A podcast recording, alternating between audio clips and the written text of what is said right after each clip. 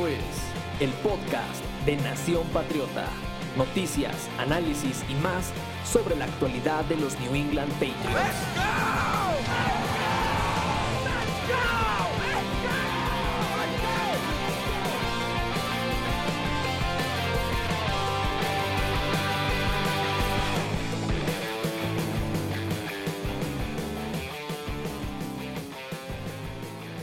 esta tarde, noche, eh, estamos transmitiendo en vivo para todos ustedes un capítulo de nuestro directo semanal.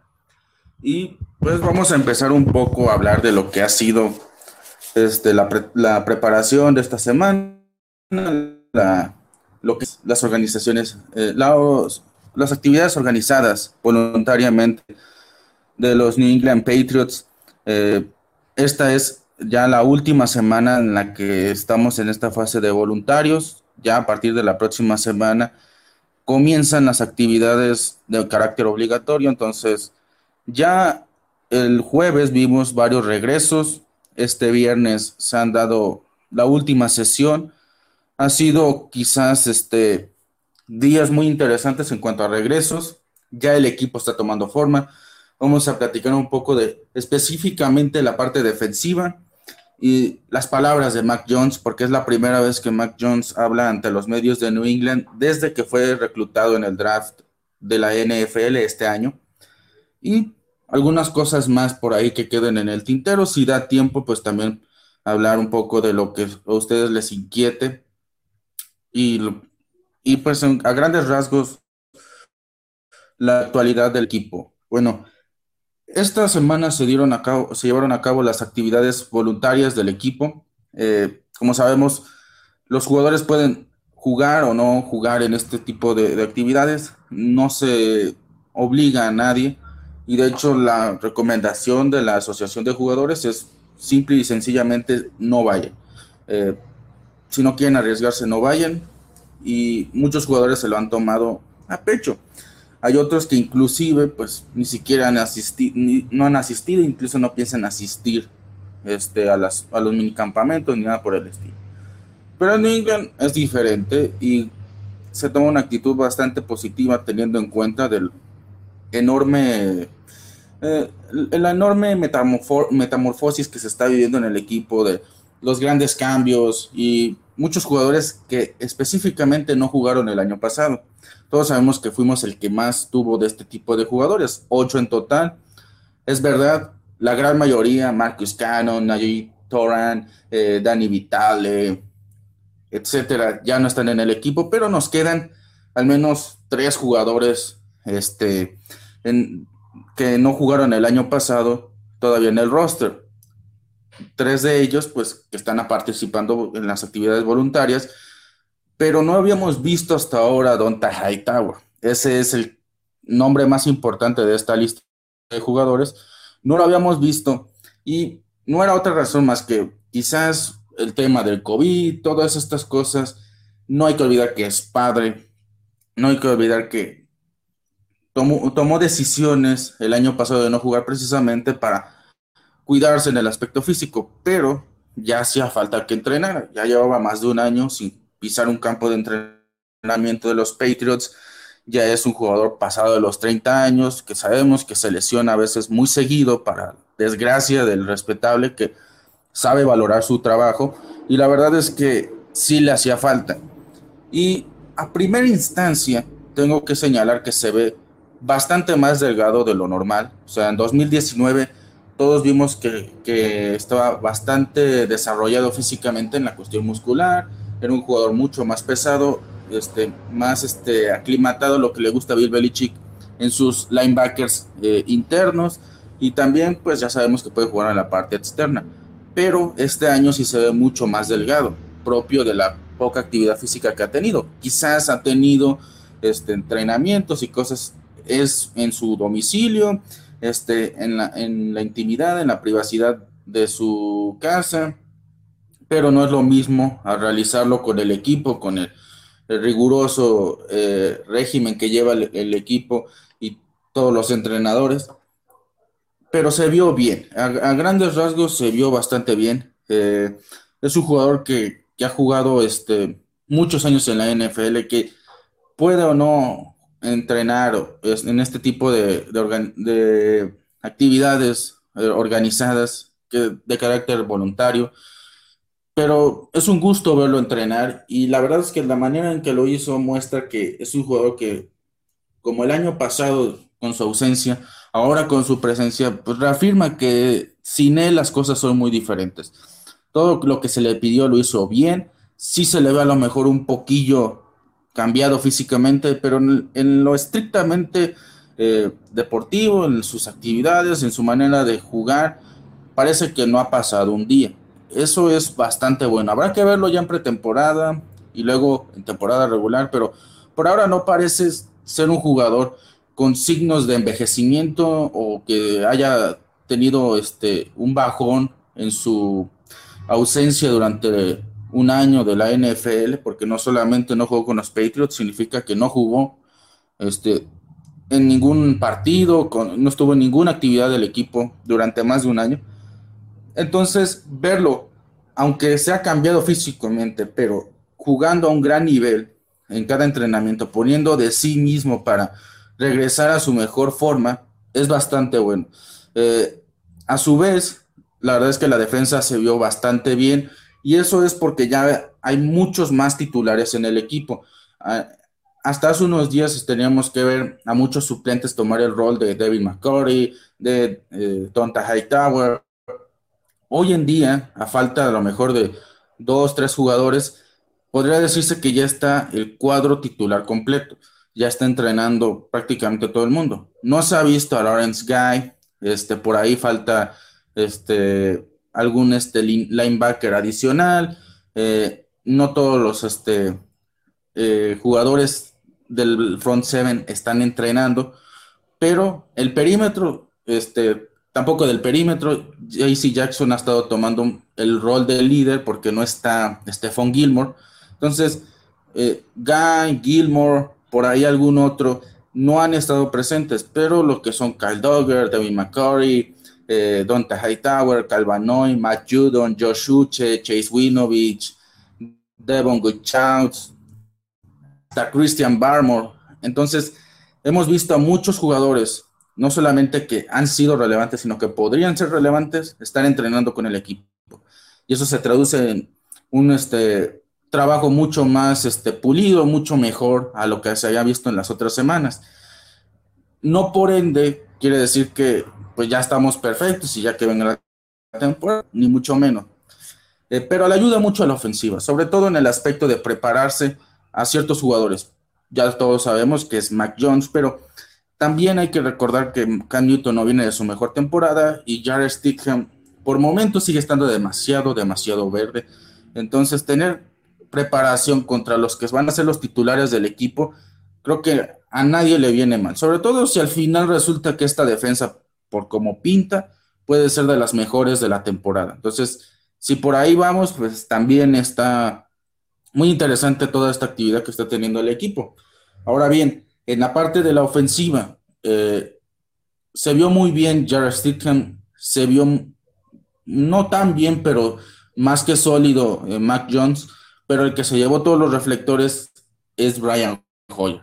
Y esto es quizás la mejor evidencia de que no puedes tomarte en serio esta, esta actividad del equipo, estos entrenamientos que están teniendo en junio o incluso antes. No te los puedes tomar tan en serio porque obviamente no hay contacto, los, las actividades se dan eh, con el menor contacto físico, se dan con la menor intensidad posible y todo eso en fundamentos y en técnicas. Obviamente si tú eres un veterano con cierto tiempo no solo en el equipo, sino en la NFL, te va a ir mejor. Eso es lo que ha pasado con Stidham y Brian Hoyer. Aún así, creo que Matt Jones por momentos se ve bastante bien. Sigue estando en lo, suyo. Obviamente hay cosas que no hace tan bien. Algunos pases le siguen faltando este, fuerza, le siguen faltando algo de velocidad.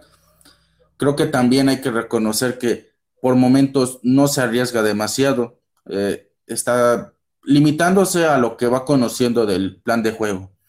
Pero si es un jugador que yo lo veo haciendo más cosas en la, en la línea de scrimmage.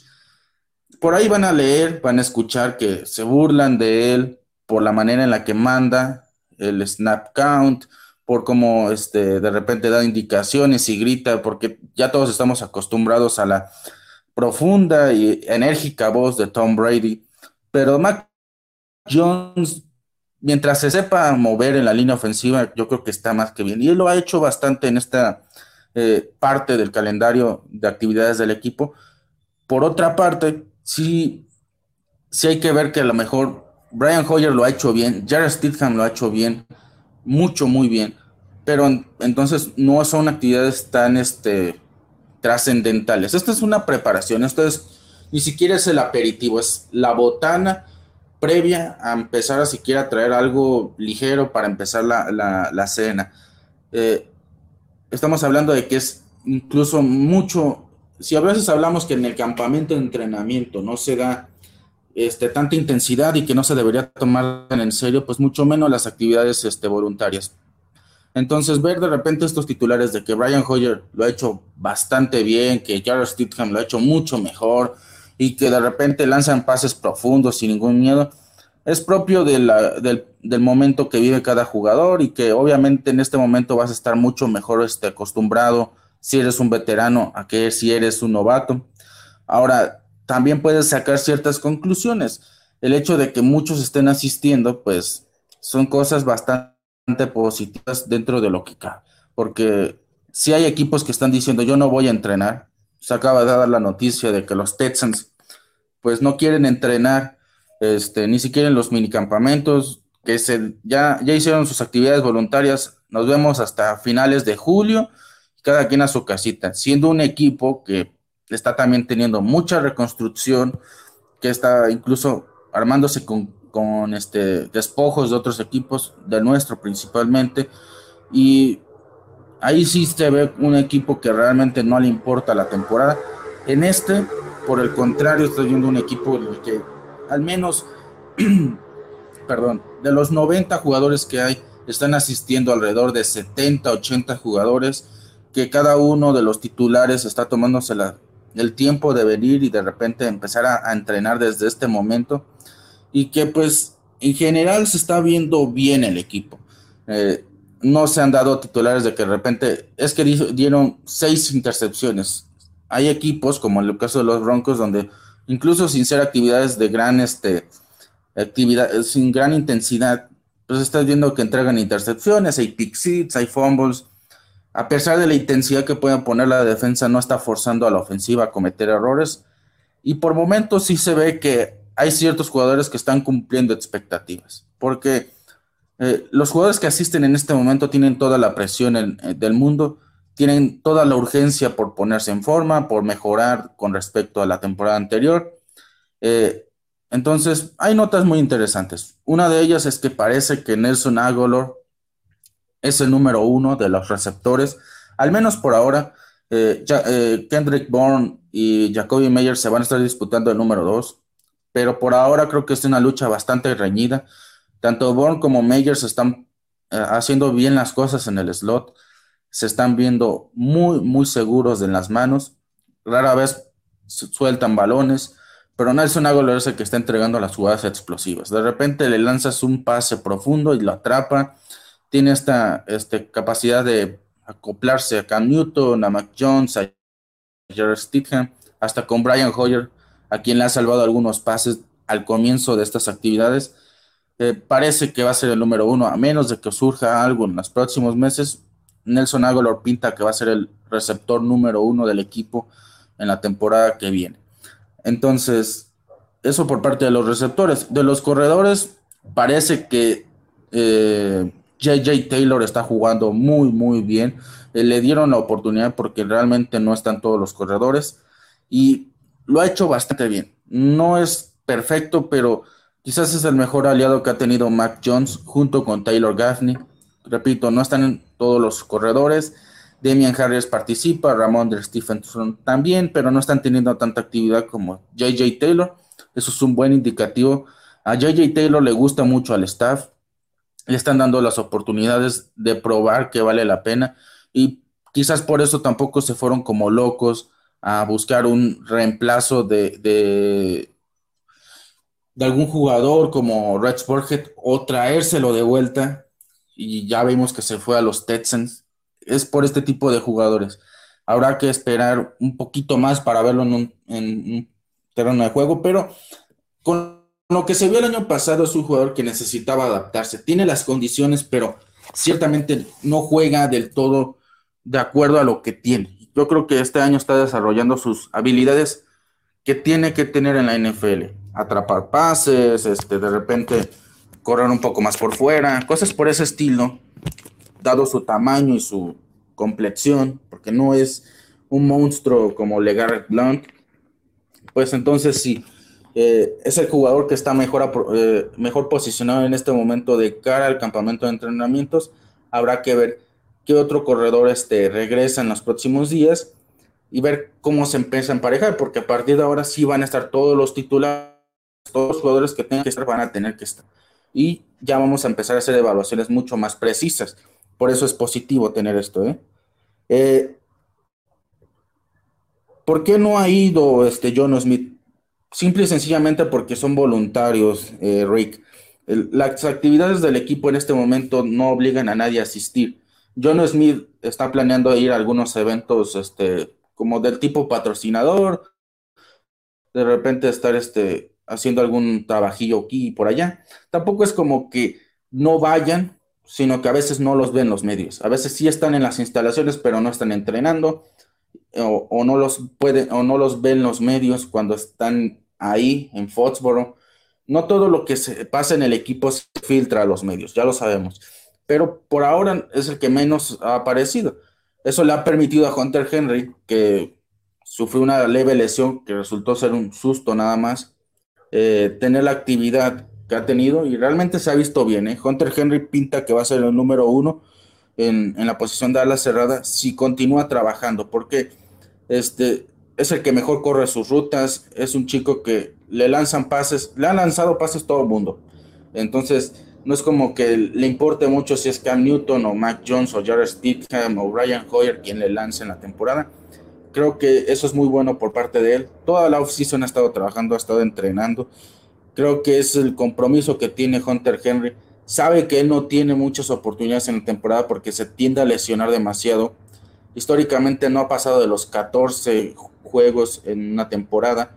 Eh, es un jugador que se lesiona demasiado y que no siempre está ahí para su equipo, especialmente ahora que sale de los Chargers, pues no, no se quedan con una imagen del Hunter Henry que esperaban, porque tiene todo el talento del mundo, pero al hombre que tenía que sustituir a Antonio Gates y nunca lo pudo hacer, y todos sabemos que Antonio Gates era el más durable de todas las alas cerradas, era como un Tony González, eh, si se puede comparar en ese aspecto en cuanto a durabilidad. Eran alas cerradas muy durables, no lo ha sido Hunter Henry. Eh, sí urge que vuelva John Smith, pero los, la parte obligatoria empieza el lunes, entonces ahí es donde ya vamos a ver finalmente a las dos alas cerradas y vamos a esperar a ver cómo, cómo funcionan, porque gran parte de la ofensiva se va a basar en tenerlos a los dos en el campo, aunque con uno teniendo más protagonismo que el otro. Y de momento Hunter Henry se apunta a tenerlo. Eh, asimismo, pues ya que hablábamos de Garrett Blunt, pues Ramón de Stephenson ha estado entrenando. Por ahí se volvió a sacar el tema de la comparación entre él y, pues precisamente Blunt. Ya no le gusta que lo, que lo comparen, él no quiere que lo comparen. Él ha dicho que él quiere seguir entrenando, que él está en una curva de aprendizaje en este momento. Él no sabe nada de, la Garrett Blunt. No le hable de 18 touchdowns en una temporada, de más de mil yardas por tierra, es un novato y él quiere aprovechar la oportunidad para aprender, consolidarse como titular y posteriormente ya vendrán las cosas. Es una actitud que en mi opinión es muy buena y prácticamente la he escuchado en todos los novatos de esta clase. Cada uno le dice, a ver, por favor, sin comparaciones, sin apresurarnos, yo en este momento no soy titular y están aceptando su rol de relevos. Eso es bastante bueno porque Obviamente un novato siempre va a aceptar que no va a ser el titular, a menos de que sea un caso muy específico. Pero un novato que viene, por, mucho que venga en la primera ronda, a veces viene a sustituir a alguien. A veces el plan es en un año tomará su trabajo. No solamente en corebacks pasa. Hay que recordar que a veces hay jugadores que son linebackers o alas defensivas, pero tienen un año de contrato. Llega el novato, pelea el lugar y de repente si lo hace bien, en un año ya está listo para ser titular. Aquí pasa exactamente lo mismo. Entonces va a ser muy interesante ver qué ocurre, pero por ahora Stephenson tiene la mentalidad correcta. Y si hablamos de mentalidades, pues yo creo que el mejor que ha tenido este, la mentalidad Patriot de estos novatos es Mac Jones. Le preguntan el fin de le preguntan el, jueves que qué está pasando, que, que cómo va la cosa, cómo va la competencia. Él dice no hay resentimientos, todos estamos juntos, nos apoyamos y está aprendiendo hasta de Brian Hoyer. Él dice a todos los veteranos que están ahí alrededor mío, yo estoy aprendiendo de ellos. Eso para mí es sinónimo de un jugador que está realmente comprometido a aprender. Y quien lo haya seguido en Alabama sabe que es un jugador que antes que ser titular fue un aprendiz. Pasó mucho tiempo aprendiendo. Y cuando le tocó ser titular y le dieron el espacio y el tiempo, el chico floreció. Entonces, va a pasar lo mismo acá. Tal vez ni siquiera sea titular en su segundo año, o si lo es, a lo mejor va a entrar de a poco, no lo sabemos, pero lo cierto es que si ocurren las cosas como tienen que ocurrir sin apresurarse, está muy bien. Ahora, me gustaría que la parte mental alcanzara la parte, eh, bueno, más bien al revés, la parte talentosa, el talento innato que pueda tener, alcance su mentalidad, porque esa es la gran crítica que tuvo a lo largo del proceso de reclutamiento, que es un jugador que tiene un techo muy limitado, que lo que ya logró, lo que se ha visto de él, ya, eso es lo que se va a ver de él toda su carrera. Y sería muy triste que, que solamente fuera eso, porque mentalmente tú ves, es un jugador que puede ser muy especial. Y eso es porque lo que se vio, al menos ahora, es un jugador que, pues creo, creo yo que no, no tiene la mentalidad precisamente eh, más divertida para los medios, porque él no es arrogante, no es eh, completamente vanidoso, ni mucho menos. Hay muchos jugadores que llegando a la NFL ya empiezan a mostrarse pues una conducta, bueno, yo ya soy el mejor, yo vengo aquí a demostrar, a callar bocas. ¿Cuántos jugadores no hemos escuchado, incluso en este momento, que ya han dicho, voy a probarle a los treinta y tantos o sesenta y tantos este, equipos o las sesenta y veces que me rechazaron durante el draft, que estaban equivocados y les voy a demostrar que soy el mejor. Bueno, no lo está haciendo Mac Jones. Y eso es lo más interesante de todo este proceso. Porque él dice, bueno, me seleccionó el equipo, me haya seleccionado en el lugar 15, así como me haya ido en el 3. A mí me da igual, yo vengo aquí a trabajar, yo este, no, no estoy para hablar de titularidades. Eh, por ahí se menciona lo de aprender, estoy aprendiendo, aprendizaje alrededor de 17 o 20 veces. O sea, es una barbaridad. Habló demasiado, demasiado, en la transcripción está, habló demasiado del aprendizaje, que él es un aprendiz, que él está aprendiendo, que él quiere enseñarse, que quiere que le enseñen, que él está adaptándose, transición, todo lo que se pueda decir al respecto de, su aprendizaje lo, dice. Y no está para nada en un momento en el que uno diga, ya este chico se está viendo como titular para dentro de tres meses empezar a ser el coreback franquicia. No lo está haciendo. Eso por un lado. Por el otro, es un jugador que está gustando por cómo se está adaptando al esquema por lo que yo he podido ver, es un jugador que está haciendo las cosas bien dentro de lo que cabe. Josh McDaniels pasa mucho tiempo con él, no es para nada extraño, lo hace con cualquier novato, como tiene que ser, pero les está gustando que le dicen algo, lo corrige y lo cumple. Eso ya se había platicado ya hace unos días, pero lo vuelvo a reiterar porque es algo que ocurre muy a menudo. Pongamos en situación, eh, es un snap, 1-1, le tiene que lanzar un pase a Hunter Henry. De repente, Hunter Henry hace bien su ruta, pero él lo sobrevuela. El pase sale disparado por encima de él, no lo puede atrapar. Eh, repetición, otra vez, misma jugada, hace la finta, hace la ruta, ahora sí lo lanza bien. se le pueden criticar otras cosas, ya lo han hecho todo, bastante gente con respecto a sus mecánicas, pero en el aspecto meramente táctico le dicen y corrigen. Va a llegar un punto en el que le van a haber dicho tantas jugadas que tuvo que corregir que ya en ese momento ya habrá corregido todo lo que tiene que corregir en cuanto al playbook y se está adaptando bastante bien. Entonces, es muy bueno tenerlo todos los días entrenando porque Mac Jones está teniendo más repeticiones, está corrigiendo mucho más. Por ahí se comenta mucho del tema de Jordan Love. Eh, con Jordan Love está ocurriendo algo curioso, porque como no está Aaron Rodgers, y ya todos sabemos esta novela que está surgiendo desde hace bastante tiempo en Green Bay, pues él no quiere aparecerse en los entrenamientos de Green Bay, quiere, no sé, es un drama muy profundo, muy complejo, y es una situación pues un tanto lamentable sobre todo si tú eres fan de Green Bay, porque pasas de un momento muy dulce en el que dices, bueno, nos quedamos a lo mejor con una sensación agridulce, pero al final le jugamos, fuimos el que mejor le jugamos al campeón de la NFL durante la postemporada pasada y nos eliminaron. Entonces, si repetimos más o menos y nos reforzamos en lo que tenemos que reforzarnos, podemos llegar al Super Bowl este año, digo, el próximo año, pero no parece que vaya a ocurrir. Aún así, en Green Bay el staff está diciendo, bueno, si vamos a empezar con Jordan Love, hay que darle mucho, mucho, mucho tiempo de entrenamiento. Y se habla de que pues él de repente tiene 16 repeticiones seguidas. ¿Qué quiere decir?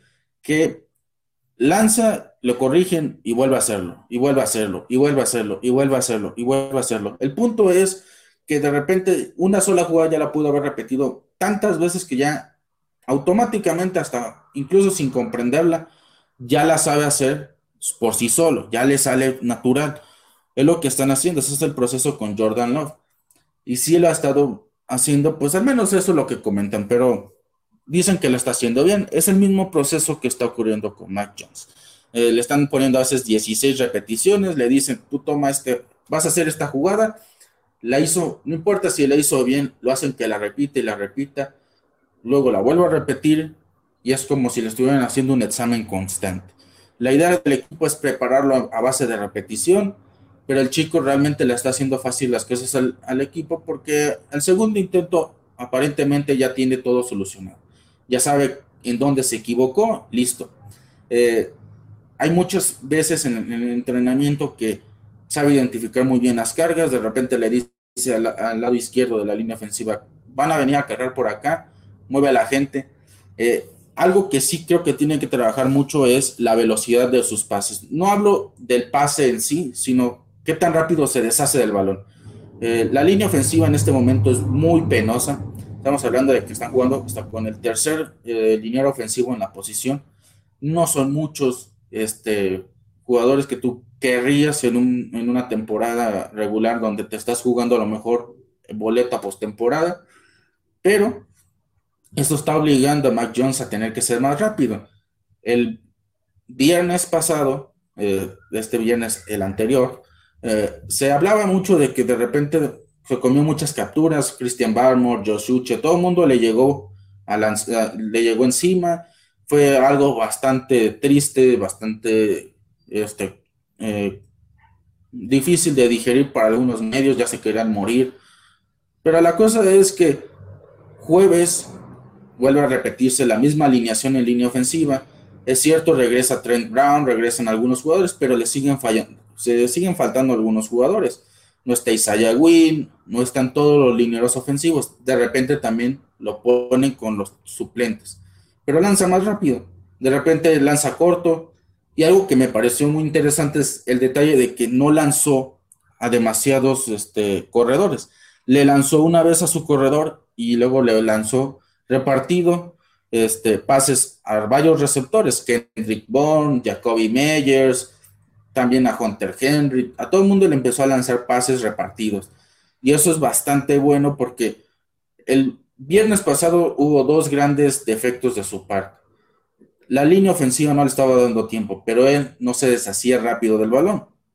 Y luego estaba también el detalle de que todos sus pases eran a corredores. Hubo un momento en el que era muy fácil entender que iba a lanzarle a, Taylor Gaffney o a JJ Taylor o a algún, este, o a Damian Harris, a quien fuera, le iba a lanzar pase.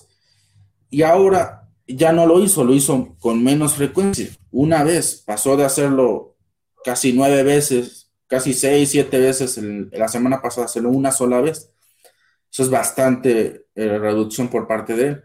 Eso es muy bueno. Se sigue sin arriesgar en pases profundos, pero creo que eso naturalmente va a llegar eh, en los entrenamientos.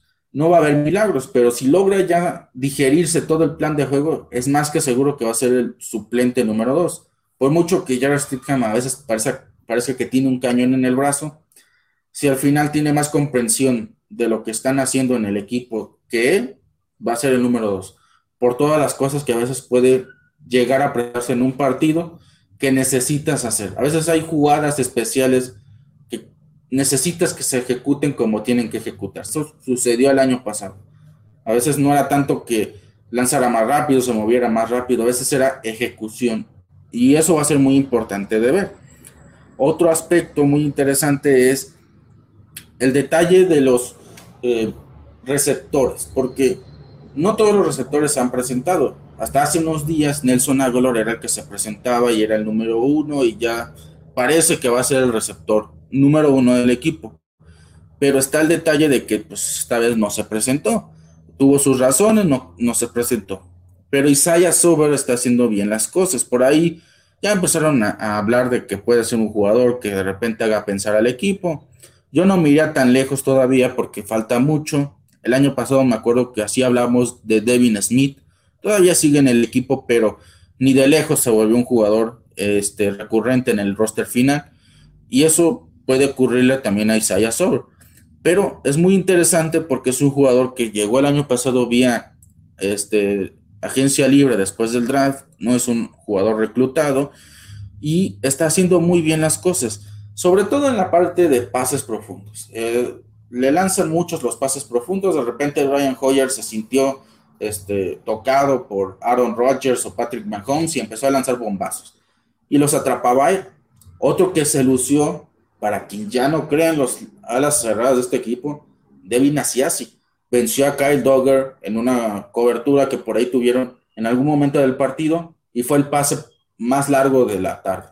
Fueron como cincuenta y tantas yardas.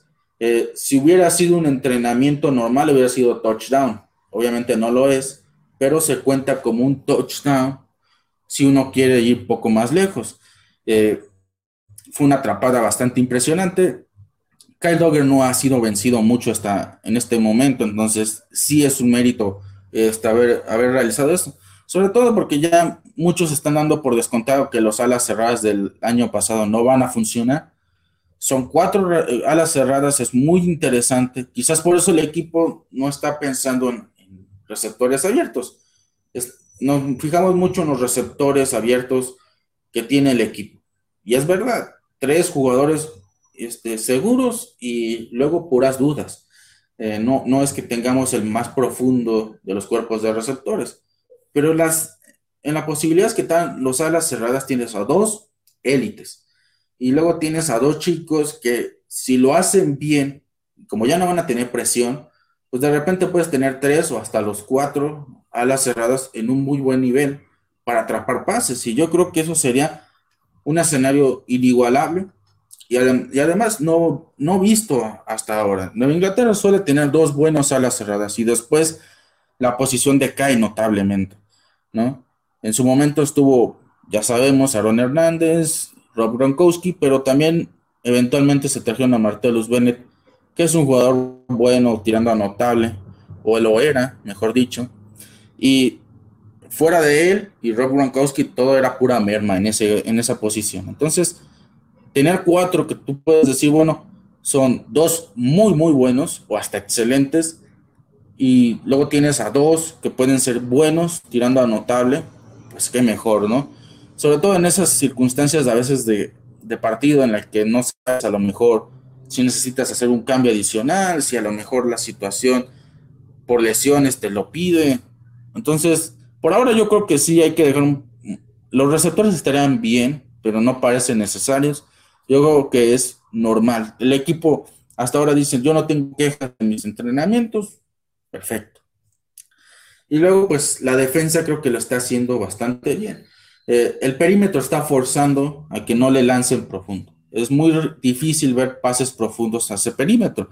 De repente tienen que ser los suplentes los que ceden esos, este, esos pases, porque la cosa es que se dividen en, varias secciones.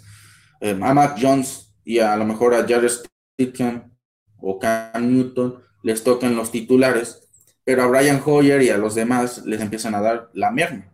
Los jugadores que no pasan de ser de rotaciones y por ahí están a veces de repente las grandes jugadas, pero porque Brian Hoyer no está enfrentando a JC Jackson, David McCurry y Kyle Dogger, a veces está enfrentando a Adrian Colbert, a Miles Bryant, a Josh Williams, ya la calidad no es la misma, ya se está viendo más beneficiado, entonces si no vence a esos jugadores, pues ya definitivamente no tiene lugar en el fútbol americano.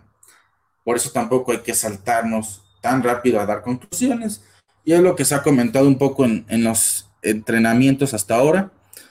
Creo que hasta el momento han sido noticias muy buenas y creo yo que el, regreso de, de Donta Hightower es muy bueno porque si lo perdieran yo creo que difícilmente lo van a reemplazar. Eh, no digo que no lo intenten, pero aún intentándolo es un jugador que no puedes cambiar. Eh, quien recuerde sus actuaciones en el Super Bowl ya sabe de qué jugador estamos hablando. Estamos hablando de un tipo que eres Marshawn Lynch, pero él no te va a permitir que tú, Marshawn Lynch, pases la línea de gol. Te va a detener en la yarda 1. Que si tú eres Matt Ryan y estás teniendo un partido digno de MVP, el señor te va a quitar el balón y va a permitir el gran regreso del equipo. El mejor regreso en la historia del Super Bowl. Son cosas así que difícilmente vas a reemplazar. Y si este año está otra vez a un gran nivel, es muy difícil. Totalmente de acuerdo. No puedes este, apresurar las cosas, pero dentro de lo que cabe, creo que lo más importante de estas actividades voluntarias es la asistencia, porque nadie espera que tú asistas, sobre todo si eres un titular y ya estás consolidado. Un David McCourty, un Donta Hightower, este, igual, incluso las grandes inversiones, Hunter Henry o Kendrick Bourne, no tienen que asistir, porque ellos dicen, yo tengo un contrato por dos o tres o cuatro años y yo ya soy un veterano, si lo hago bien en la temporada, yo sé que lo voy a hacer bien, perfecto. Lo vimos muchas veces con jugadores como Tom Brady, que ni siquiera asistían a estas actividades, porque ya sabían que no les importaba que estas actividades son para fundamentos, no hay, no hay una actividad física real. Entonces, algunos simplemente dicen, es lo que yo puedo hacer en mi casa, entonces, ¿para qué asisto? Y luego con esta situación que estamos viviendo, pues menos. Algo que sí me está pareciendo muy interesante y no sé qué opinen ustedes es el tema de las vacunas. En Nueva Inglaterra no hay este problema. Bill Belichick dice, yo no voy a traer a un experto, pero hay equipos como los Washington, los de Washington que dicen, pues sabes qué, sí, vamos a traerles un experto para que se informe. Y es que muchos jugadores no quieren vacunarse. Y yo sé que ustedes, algunos van a decir, también tengo miedo de vacunarme. No sé qué me están inyectando.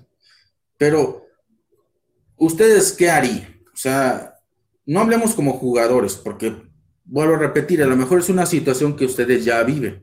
Pero digamos que son este, el entrenador. Y tú tienes, a lo mejor, puedes estar en un momento difícil porque es, este año es el de, el de adeveras. Este es el año donde culminas todo tu esfuerzo y si no lo logras, la inversión se va a volver gasto, te vuelves una carga y te corren del equipo. Y ves que tus jugadores dicen, yo no me voy a vacunar. Pero la NFL te está diciendo, los tienes que hacer que se vacunen, porque si se vacunan, ya no hay ningún trato como el año pasado. El año pasado sabíamos que si de repente daba positivo en las pruebas de COVID, ya no jugaban. Tenían que aislarse y se perdían el juego o los juegos. A veces era así. Entonces, ahora que te vacunes, ya no tienes que eh, aislarte nada, porque ya estás inmune. Pero entonces, algunos dicen, ah, yo no me voy a inyectar. Y tú como entrenador sabes que, bueno, algunos son más indispensables que otros. Pero digamos que llega este Pepito, que, es tu linebacker titular, que es el, jugador que ya sea que te da más capturas o más intercepciones, pero es el, tipo al que, tú, que tú le das la labor prácticamente de coreback defensivo. Y te dice, yo no me voy a vacunar. Tengo mis razones y no me vacuno. ¿Qué haces? Esa es una situación muy interesante porque dicen, es que tú no puedes obligar a los jugadores a vacunarse, pero también si no los vacunas, pues te estás jugando a tu pellejo. Al final es un tanto paradójico porque es una decisión de ellos que está afectando a terceros. Al final, así son las cosas en un a cualquier nivel organizacional. Y como entrenador, te están poniendo las cosas difíciles. En Inglaterra no está pasando eso, hasta el momento no se ha dado nada de eso. A lo mejor habrá gente que no esté asistiendo precisamente por eso, porque si yo no me voy a vacunar, entonces, pues no vengas. Así de fácil. No vengas, por favor. Y, no los obligan a venir. Pero en el caso de algunos jugadores, en otros equipos sí está ocurriendo. Algo que es muy grave lo que está ocurriendo en Búfalo. En Búfalo no están pudiendo ni siquiera salir este, de donde están en, sus instalaciones. Tienen que estar muy, muy, muy aislados por todo el tema de que nadie se quiere vacunar. Josh Allen este, eh, y otros titulares, ¿eh? esto es como una especie de, virus por sí solo, ¿eh? Cole Beasley, Josh Allen, y luego estos dos le van y le dicen a los demás, no se vacunen, ¿por qué vamos a vacunarnos si no nos hemos enfermado? Eh? Y ahí empiezan los problemas. Los, entre, los gerentes generales ya se han metido en broncas porque les dicen de repente, tú te tienes que vacunar, es tu responsabilidad. No puedes obligarnos a vacunarnos y los están agarrando de los, de los huevos, la verdad. Y es una situación muy complicada que también puede tener afectaciones en la temporada porque, pues, al final son equipos que tú enfrentas. De repente lo vimos la temporada pasada, que un equipo no se cuidaba, a veces tocaba jugar este, en, semanas muy cortas. De repente jugabas el domingo y tenías que jugar el miércoles, porque de repente hubo un equipo que, que estuvo afectado por el COVID pero no le pueden mover este, el calendario más porque están, se estarían metiendo en la siguiente semana, entonces el partido corresponde a la semana anterior. Y empiezan a hacer malabares y, las, y la preparación se va haciendo más difícil. Y digamos que hay equipos que no tienen ningún problema, dirán, bueno, yo no me afecto porque pues, mis jugadores se vacunaron, listo, estamos todos preparados, pero los demás, ni modo que no, no entrenen. Algo va a tener que hacer la liga sanciones, algo por el estilo, pero ya es un tema muy peliagudo, ¿no? Y yo les quiero comentar, o sea, más allá de que ustedes quieran o no quieran vacunarse, ¿qué harían ustedes si fueran el entrenador? Que de repente dijera, dijera a alguien, yo no me quiero vacunar, ¿qué creen que sería el, el, razonamiento y la decisión más adecuada a la situación? Ya hablemos de que simple y sencillamente digan, bueno, pues tú no juegas o algo, ¿qué harían ustedes para que al menos este, la cosa quede ahí, no pase a mayores, solucionarlo de alguna manera, porque sí es una situación que se está presentando y se está, se está esparciendo en la NFL.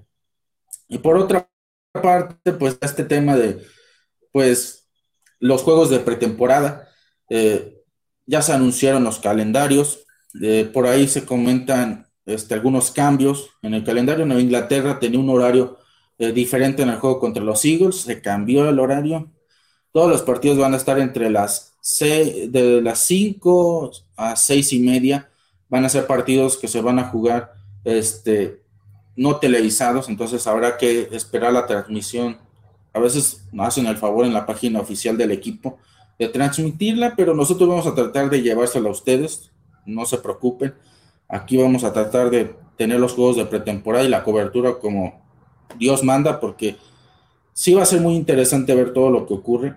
Y vamos a tener solamente tres partidos de pretemporada. ¿Por qué se da esto? Porque es una codificación. Todos los años eran cuatro partidos a lo mucho, este, y luego la última semana se hacía el corte final. Esta vez va a ser diferente. Cada martes, después de los juegos, van a darse los cortes de, roster. No van a ser hasta 53, pero se van a tener que cortar hasta cierto límite. Llegando a la última semana, pues se va a hacer el corte final. Eh, se va a dar más tiempo de preparación para la semana 1. Entonces, de repente los equipos tenían a lo mejor eh, ocho días para prepararse para el inicio de su temporada, pero ahora van a tener alrededor de, 15, de 12 a 15 días para descansar, reponer energías, prepararse y va a ser más pronto el corte de los jugadores. Eso también puede ser bueno porque a veces también un jugador pues no puede encontrar equipo de un día para otro. Tiene que estar este, como loco llamando a mucha gente y eso le va a costar a lo mejor este, no jugar el primer juego de la temporada. Y en ese momento pues tener más días para hacer esas llamadas va a ser muy bueno. Y el equipo suele ser considerado. Cuando ya no te tienen en, en planes, te cortan. Entonces, por ahí para también el tema, darles esa oportunidad en parejo. Eh, va a ser muy interesante porque creo que, a lo mejor ustedes me corrigen, pero ¿cuándo ustedes podrían decir que hayan visto un roster tan competido como este, con jugadores tan similares en varias posiciones? Eh, muy pocos años tenías desde la posición de coreback hasta equipos especiales donde tú dijeras, estos jugadores son muy similares o estos jugadores son igualmente competitivos y no hay una claridad. No solamente es porque les falta talento, sino porque verdaderamente el talento es muy, muy, muy similar. Eh, no se había dado en muchos, muchos años y ahora sí se va a dar. Va a ser muy interesante que ocurra en adelante, pero promete bastante este tipo de, de, situaciones en el equipo. Por eso también la urgencia de verlos entrenar, porque ya se dieron cortes, pero no es que hayamos reducido roster. Se dieron cortes porque a lo mejor no todos estaban funcionando. A Bill Belichick le gustan las cosas intensas. A él le gusta que todos compitan al parejo, que le hagan difícil tomar una decisión, porque el tipo pierde un jugador y no tarda ni dos días en conseguir un sustituto. Obviamente no es el sustituto que queremos. Corta un receptor y pues no va por Del Beckham Jr. o va por Julio Jones, va por Marvin Hall o va por alguien así. Es lo que es, pero cuando necesita competencia la busca y la busca en lugares muy interesantes. Hay un jugador que me parece muy interesante que es Harvey Lang, todos lo vimos en el equipo hace unos años y el año pasado jugó en los Jets. Y en ese juego que tuvo contra los Jets fue una verdadera máquina. Estuvo muy bien persiguiendo a Cam Newton. De repente estuvo en, algunas de las mejores jugadas del partido por ahí está eh, una escapada que se da, bueno, no escapada, pero evade muchos tacleos Cam Newton y lanza un pase a Jacoby Meyers. Creo que es en las partes este, ya finales del partido. Y está ahí Harvey Lang, pero eh, le falla una tacleada, pero lo sigue persiguiendo y lo sigue persiguiendo. Cam Newton de milagro saca la jugada, pero recuerda mucho a sus mejores años en Carolina. Y ahora está en el equipo y me recuerda mucho el perfil que ahora tienen con Cameron McGraw. Y Cameron McGraw, pues no va a poder entrenar en un tiempo. De hecho, ha estado presente, eh, pero no ha estado entrenando. Está ahí, pues, para, bueno, cómo tiene que hacer las cosas, cómo les gusta al equipo que lo haga. Muchos de los novatos nada más están mirando, pero algunos no pueden entrar y decir, bueno, yo voy a practicar y ver lo que vi. Este, no lo, no lo pueden hacer, no pueden practicar lo que vieron. Entonces, Harvey Lange se ajusta mucho al perfil de Cameron McGraw. Y es muy interesante porque hay muchos casos en los que son así. Un jugador falta o no está o, ya lo cortan y se traen a alguien que sí es más similar al jugador que ellos piensan va a ser el titular y, o el que estar por encima de ellos en la situación, en la posición. Y la situación es que de repente esos jugadores están teniendo muy buen campamento fantástico campamento y pueden estar peleando ¿eh? en los últimos lugares que tenga el roster, pero a priori sí, la verdad es que es, es muy difícil. Yo he visto muchas proyecciones, de hecho yo también tengo por ahí unas, pero me es muy difícil dar con una proyección acertada, porque de repente te sientas y te pones a pensar, ¿qué jugador puedo mantener en el equipo y qué corto? Y a veces te das tú mismo sorpresas porque dices, pues tengo que cortar a este jugador y, es un jugador que lo hizo bien el año pasado, pero no tiene lugar en este roster. A mí me gustaría, más allá de que nos dolería algunos cortes, pues yo creo que si al final los estás cortando porque el que están manteniendo es muy bueno, pues eso es lo mejor, ¿no? Es como la situación del coreback. Si al final no importa si es Cam Newton o es Mac Jones, es preferible que un jugador que sea titular lo haga por méritos que porque se lesionó a alguien o no me está gustando el titular y lo tengo que cortar, entonces voy con el siguiente en la lista. Es mejor cuando es, este güey, este cabrón es mejor que el otro, así de fácil. Y esos son las, los mejores momentos que puede tener un roster. No hay dudas de ellos, ¿no? Eh, hay que recordar mucho la defensa del 2018. Muchos de los jugadores que empezaron de suplentes, de repente fueron los titulares hicieron esa defensa capaz de detener a Jared Goff y la super ofensiva de los Rams, pero ganaron ese lugar que tuvieron en el roster a base de esfuerzo, no porque el otro jugador simplemente estaba jugando y luego se lesionó, como sucedió en otros años. Es mejor cuando ganan por méritos y eso es algo que se puede presentar en esta temporada. Eh, entonces, en general, pues creo que es un buen preámbulo. Entonces, por ahí pueden darse bien las cosas con, estos jugadores. La defensa luce muy bien. Eh, por ahí no todos los novatos están entrenando. Porque caso de Joshua Bledsoe, Cameron McGraw, están lesionados, están batallando con lesiones. Will Sherman creo que va a ser uno de los jugadores que van a cortar primero de esta clase. No está jugando tan bien. Creo que es el más flojito de todos los novatos que hay. Habrá que ver cuando esté sano Bledsoe y McGraw cómo entrenan, pero de los que están entrenando, que es casi la mayoría, es el más flojito. Eh, Ronnie Perkins no está teniendo muchos minutos, muchas repeticiones, pero es que es muy difícil, es, es muy difícil. Él le toca hacer linebacker, lo quieren transformar a linebacker, pero está muy poblado. Eh, va a ser muy difícil, pero el equipo así lo quiere, quiere tener muchas rotaciones. Están de titulares Judon, Banoy, Hightower y por ahí a lo mejor este, están viendo si Josh Uche o Chase Winovich, quién puede ser suplente, eh, quién puede ser el cuarto, y luego ver quién puede ser suplente. También por ahí están viendo si Anthony Jennings vale la pena o no. Hay muchos casos todavía por resolver. Creo que la posición mucho más peleada de lo que parecía en un principio. Creo que las cosas son muy claras con los alas cerradas y la línea ofensiva cuando está junta es muy buena. Por ahí están diciendo que David Andrews está haciendo muy bien las cosas. Probablemente es el que mejor está jugando de todos los linieros ofensivos. Entonces son cosas muy buenas porque es el centro, es el bastión del equipo, es el capitán ofensivo. Y, y es muy bueno que a pesar de la edad y de todos los problemas que ha tenido, siga jugando a ese nivel. Ya se los digo, es muy, muy, muy, muy bueno está también el detalle de pues otras situaciones, ¿no? De ver qué ocurre con algunos jugadores que no están yendo, habrá que esperar.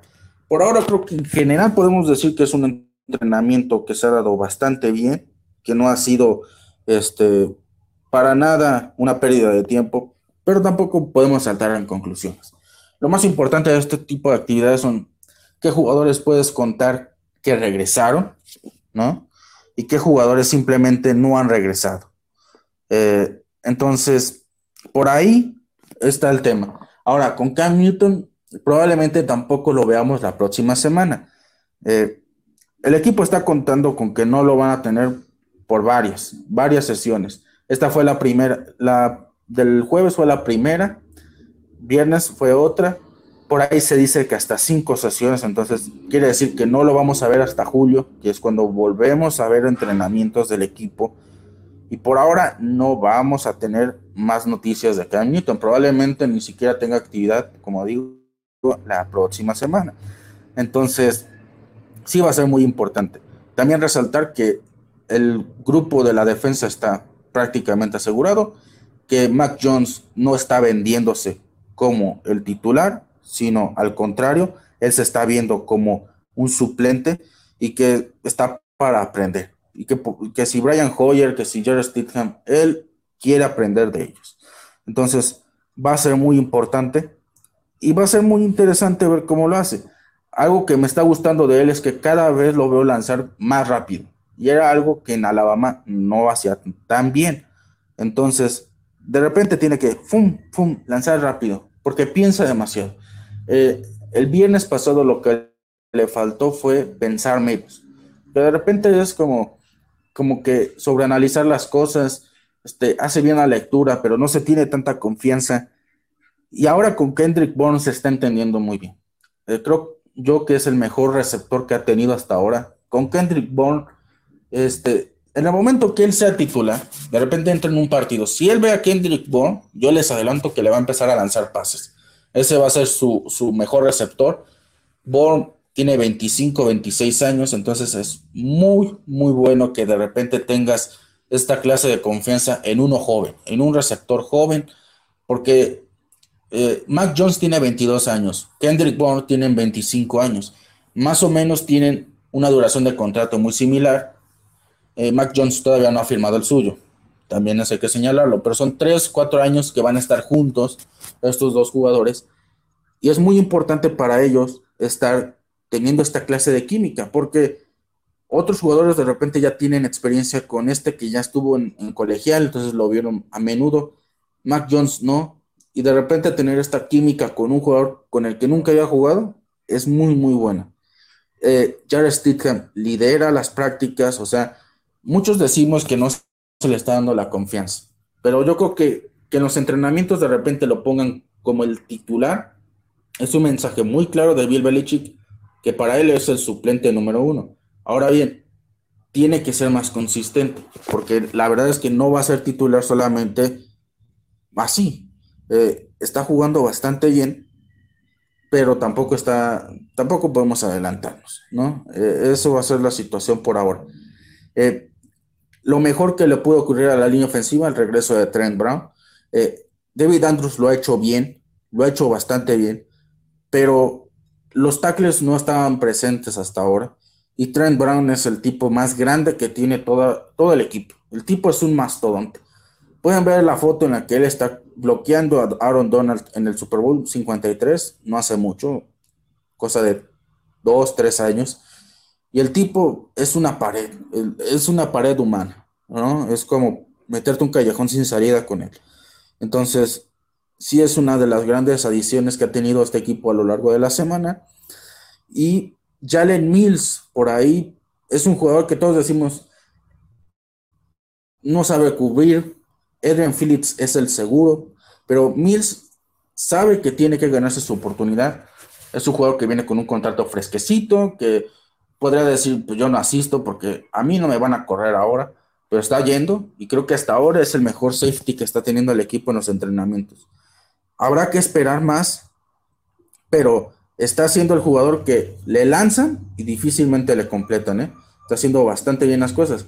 Entre más suban la intensidad, pues va a ser más interesante verlo, porque en, en Filadelfia, quien lo haya visto sabe que no, juega muy bien en la parte de las coberturas. Es un jugador que le batalla mucho a la hora de cubrir, pero ya el Mills es el que está funcionando mejor.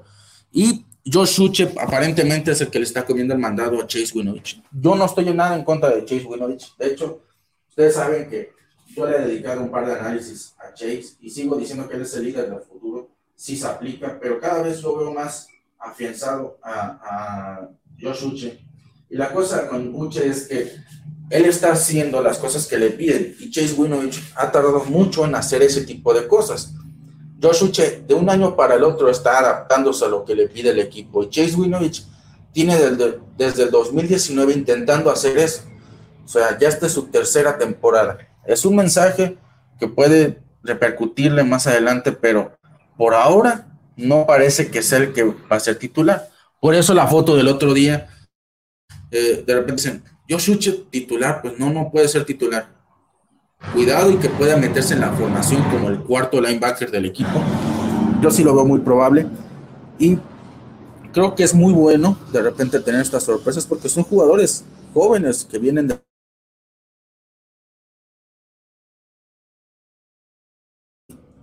pero está haciendo bastante bien eh, con lo que está este, eh, viéndose hasta ahora, ¿no? Entonces, por ahí va a ser el tema. Yo creo que más que nada, pues ha sido eso, a grandes rasgos lo que ha ocurrido en las prácticas de los últimos días. Y yo creo que en general nos podemos quedar nosotros con que este equipo está bastante, bastante, bastante preparado, que está tomándose con seriedad estas situaciones. Es muy difícil ver un equipo que en estos momentos se tome con seriedad una actividad voluntaria, pero lo está haciendo. Y eso es algo que dentro de lo que cabe para el aficionado del equipo tiene que ser un alivio. Que si vamos a tener récord de aquí